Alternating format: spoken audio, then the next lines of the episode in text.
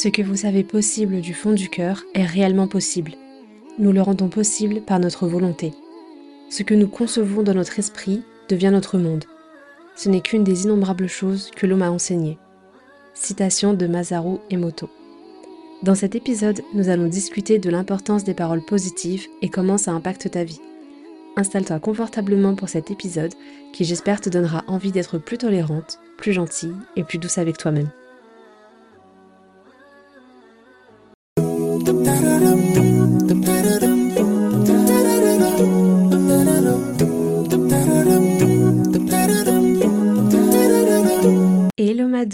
Paix sur toi et dans ta vie. Ça me tient à cœur de commencer ce podcast par un épisode sur l'importance des paroles positives. Je ne sais pas pour toi, mais parfois je peux être hyper dure avec moi-même mentalement. Je vais me dire des choses vraiment méchantes, me flageller lorsque je fais des choses dont je ne suis pas satisfaite ou avoir des pensées limitantes. Alors que jamais je ne dirais ça à quelqu'un de ma famille ou à mes copines.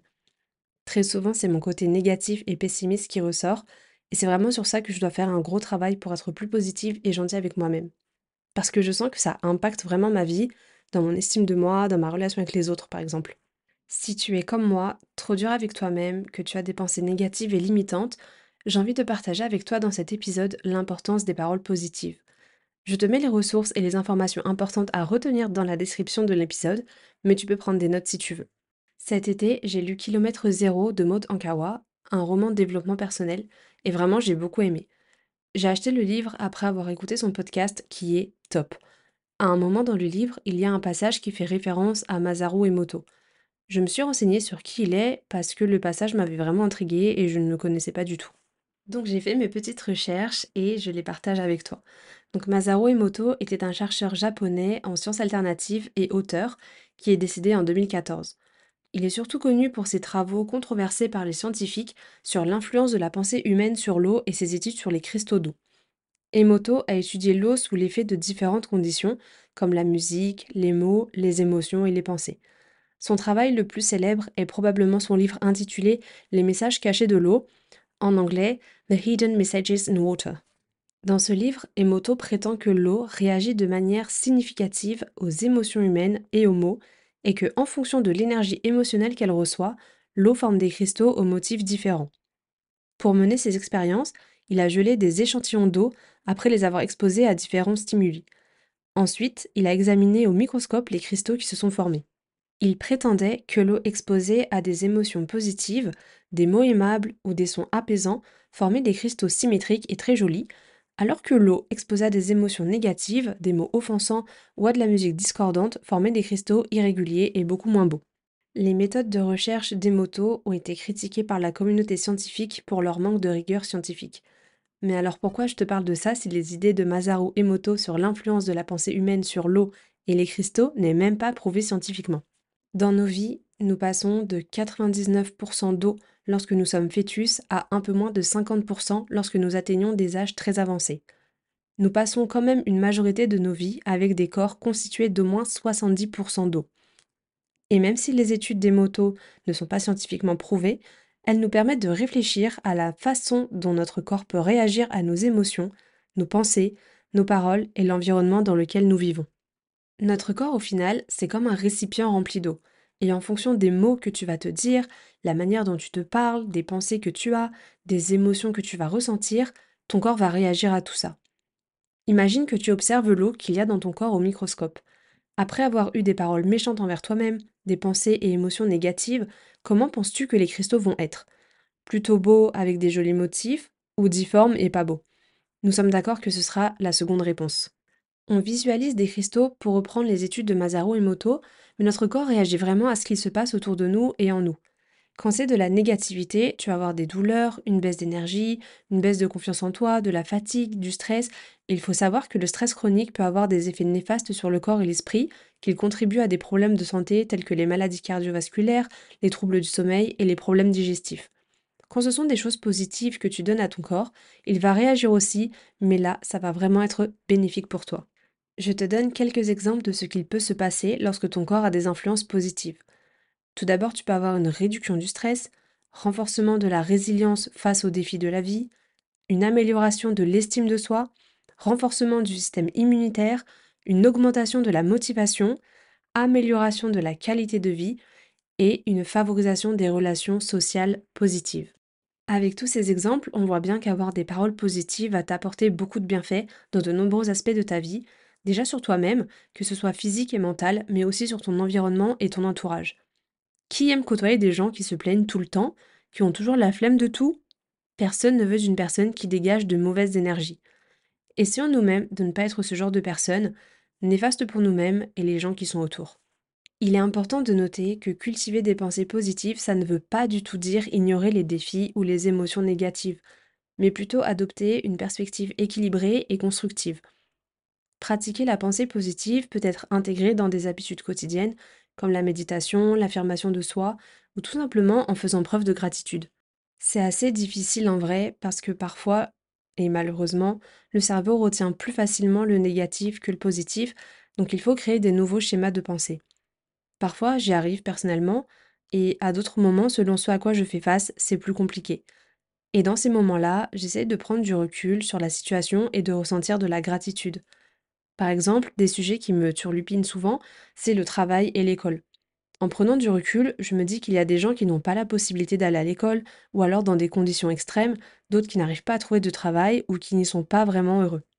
Et pour ma part, même s'il y a des choses qui m'embêtent, quand je prends du recul et que je vois la situation dans son ensemble, je me dis que j'ai de la chance justement d'avoir accès à l'éducation de manière simple, d'avoir un travail proche de chez moi, avec une bonne ambiance, des super collègues et d'autres choses positives.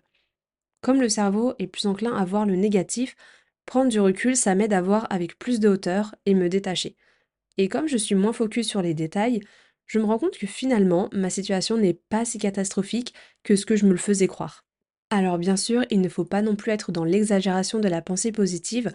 Comme je le disais plus tôt, il faut juste savoir trouver le bon équilibre et surtout ne pas nourrir des pensées et des paroles négatives, parce que sinon on tombe dans un cercle vicieux dans lequel il peut être compliqué de sortir.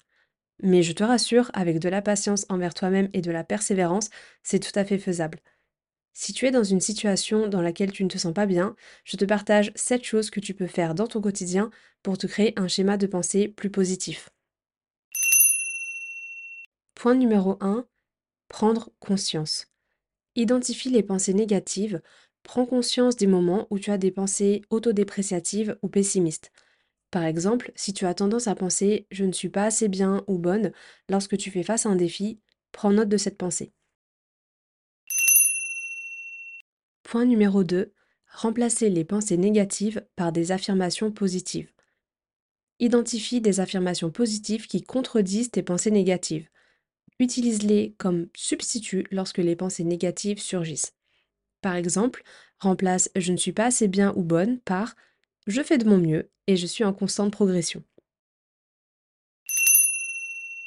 Point numéro 3. Pratiquer la gratitude. Focalise-toi sur les aspects positifs de ta vie en tenant un journal de gratitude. Chaque jour, note quelque chose pour lesquels tu es reconnaissante.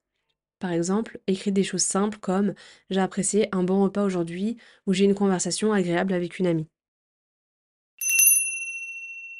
Point numéro 4. Challenger les pensées négatives. Interroge la validité de tes pensées négatives.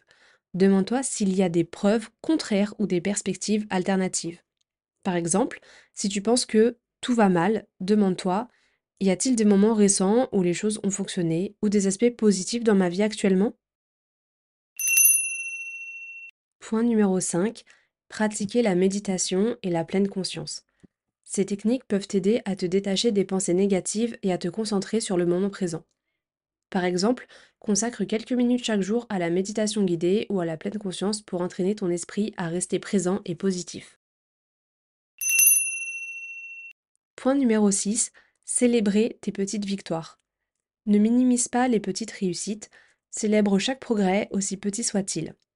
Par exemple, si tu as réussi à accomplir une tâche que tu repoussais depuis un moment, félicite-toi et reconnais tes efforts.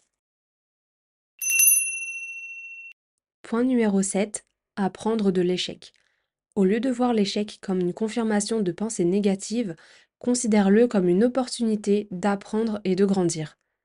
Par exemple, au lieu de penser je suis un échec, dis-toi qu'est-ce que je peux apprendre de cette expérience pour m'améliorer à l'avenir? Changer ces schémas de pensée demande du temps et de la pratique régulière. Entraîne-toi à mettre en place ces 7 choses quand tu y penses. Sois bienveillante envers toi-même pendant ce processus et n'hésite pas à demander le soutien de tes amis, de ta famille ou même d'un professionnel si nécessaire pour t'accompagner.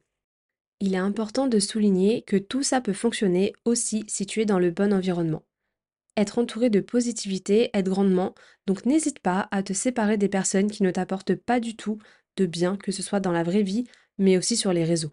Nous n'y faisons pas toujours attention, mais les réseaux sociaux peuvent être une source de stress, d'angoisse et d'anxiété, donc n'hésite pas à couper le lien quand tu sens que la négativité prend le dessus. Unfollow, fais une détox digitale, tant que tu prends ton bien-être mental en main, fais ce qu'il faut pour toi sans culpabiliser, parce que rien ni personne ne mérite que tu te tortures l'esprit et que tu te dévalorises. Ce que je voudrais que tu retiennes de cet épisode, c'est que la positivité entraîne la positivité. Et ça commence par toi-même. Si tu es positive dans la manière dont tu te parles et tu te traites, ça aura un impact sur ton mental, ton physique, puis tout autour de toi. Commence dès maintenant à être plus attentionné avec toi-même et tu verras des changements agréables dans ta vie. Tu es capable de beaucoup, tu as du potentiel, tu mérites de la bienveillance, de la douceur et de la gentillesse envers toi-même, et surtout d'avoir un mental en bonne santé. Merci d'avoir écouté cet épisode jusqu'à la fin, j'espère que ça t'a fait du bien. Si tu as aimé cet épisode, n'hésite pas à le partager autour de toi et à lui mettre 5 étoiles ou la note de ton choix. Tu peux aussi suivre le podcast pour découvrir plus d'épisodes et qu'ensemble nous fassions un chemin pour une vie qui a plus de sens selon nos valeurs et croyances. Je t'embrasse et je te souhaite de passer une excellente journée, soirée ou semaine en fonction du moment où tu écoutes le podcast.